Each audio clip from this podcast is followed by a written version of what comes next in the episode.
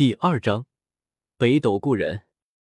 周通在太阳星中陪着颜如玉半个月，顺便将星空古路之中得到的造化分享给他。之后，他又陷入深层次的修行之中。离开太阳星之后，周通立身于星空之中，俯瞰北斗。他首先看向的便是东荒那一百零八座气象万千的山峰，那里是太玄门。周通只身进入太玄门，来到了捉峰。这里依旧杂草丛生，一些宫殿倒塌在地。这里依旧是一片荒芜。在不远处的石台上、草地上，甚至树上，零零散散的坐着几个人。他们的气息不算旺盛，但有种宁静自在的感觉。这是自然大道。张昌、林家、柳依依、李小曼，周通呼唤。顿时，这几人全部睁开眼睛，露出一丝惊容。周通，真的是你？你不是进入了星空古路吗？竟然回来了！几人当场便走了过来，把周通不远处的一张石桌附近。张昌更是拿来了茶具，摘了几片清茶，催动道火蒸煮。这些清茶只是普通的灵茶而已。是六十多年前张昌他们在桌峰上自己种植的，不多时，茶香四溢。听说从那条路返回需要大圣级的战力，你已经拥有这等战力了吗？林家很好奇，直接开口询问。周通点头，身上的地威一放即收，但也令这几位老同学心中震撼不已。没想到你竟然已经修炼到这一境界了。柳依依很震撼，以你的力量，足以横扫整个北斗了吧？北斗的事情很复杂，现在全宇宙的注意力都转移到了这里，你们终有一天会离开此地的。周通摇了摇头。对了，李前辈呢？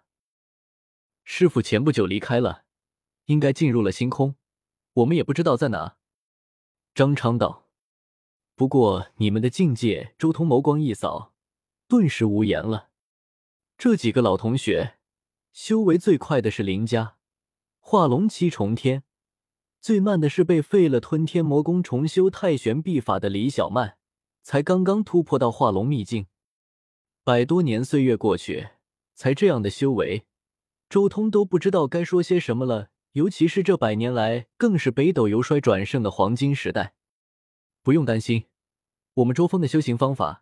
前期压制的很厉害，而且我还准备花个几百年重新锤炼轮海、道宫四级以及化龙这几个境界，才准备踏足仙台。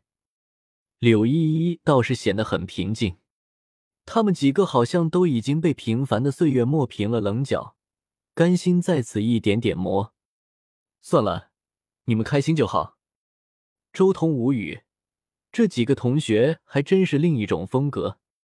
星空古路上的风格是争，是斗，百舸争流，千帆竞渡，所有人拼了一切要去求那唯一的地位，而这几个同学却是踏踏实实，不争不斗，只是独自一人打磨自己的道。两种截然不同的风格，令周通一时间也产生了一丝道感。或许，仙古时代以及仙域的那些真仙就是这么修炼的吧。这种道法自然应该就是他们那个时代的主流修炼之法。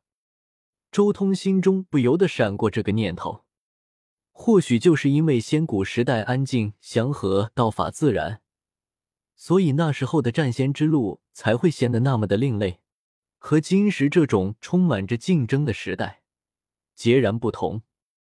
周通随即又说了些星空中的事情，一些见闻之类的。什么？你见到了王子，他在星空的另一端娶妻生子了。当说到王子的时候，几位老同学都惊了，但也有些欣喜。当年一同来到北斗的这些老同学已经不多了，能听到一些故人的消息，也是件开心的事。你在星空中可有见过叶凡、庞博他们，还有周易他们呢？张昌询问。叶凡从地球返回北斗的时候，也曾经来过太玄，见过他们，也将他们地球上家人的信息给说了一遍。说到叶凡的时候，一旁的李小曼也如古井不波，没有丝毫的情绪，好似真的放下了这一段感情。叶凡过得很好，倒是没听说过庞博的消息。周通摇头，他在星空古路中倒是没有特意去打听过什么天骄，因为没有几个是他的对手，尤其是到了后期。他一直都是在坐等那些天骄对他发起挑战的。星空无垠，我们天各一方，也不知道是否还有相聚的一日。林家这时候也有些伤感。慢慢来吧，只要活着，终有相聚的一日。周通摇头：“是啊，活着。”柳依依点头：“只要活着，肯定有相聚的时日。”送你们一些星空古路的土特产吧。周通也拿出了一些瓶瓶罐罐交给他们。这些东西是周通在星空古路中所得到的，有永恒星域特产的生命净化液，有道尊炼化圣灵所产生的五色仙液，有经过周通炼化杀气的灵宝天尊命泉神液，有周通击杀圣灵之后从圣灵血液中提取出来的大药。还有神魔岭中的神魔液，这些老同学虽然修炼方式很稳，但多些宝物救命蜕变总归是一件好事。离开了太玄之后，周通又继续在北斗的大地上游荡。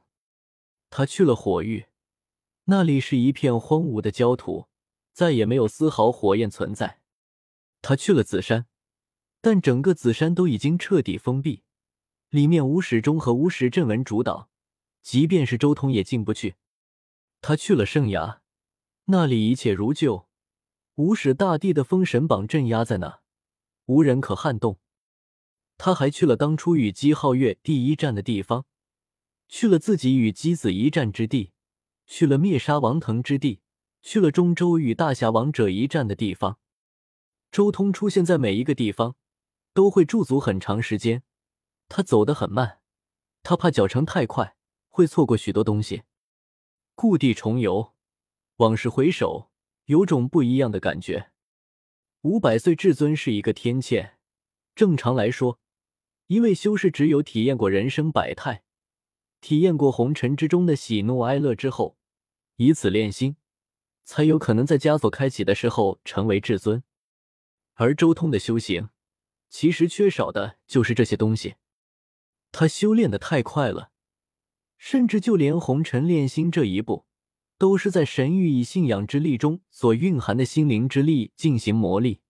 他的炼心缺少一种真实的触感，但如今触景生情，他的心灵在沉淀，在红尘中磨砺，越发璀璨。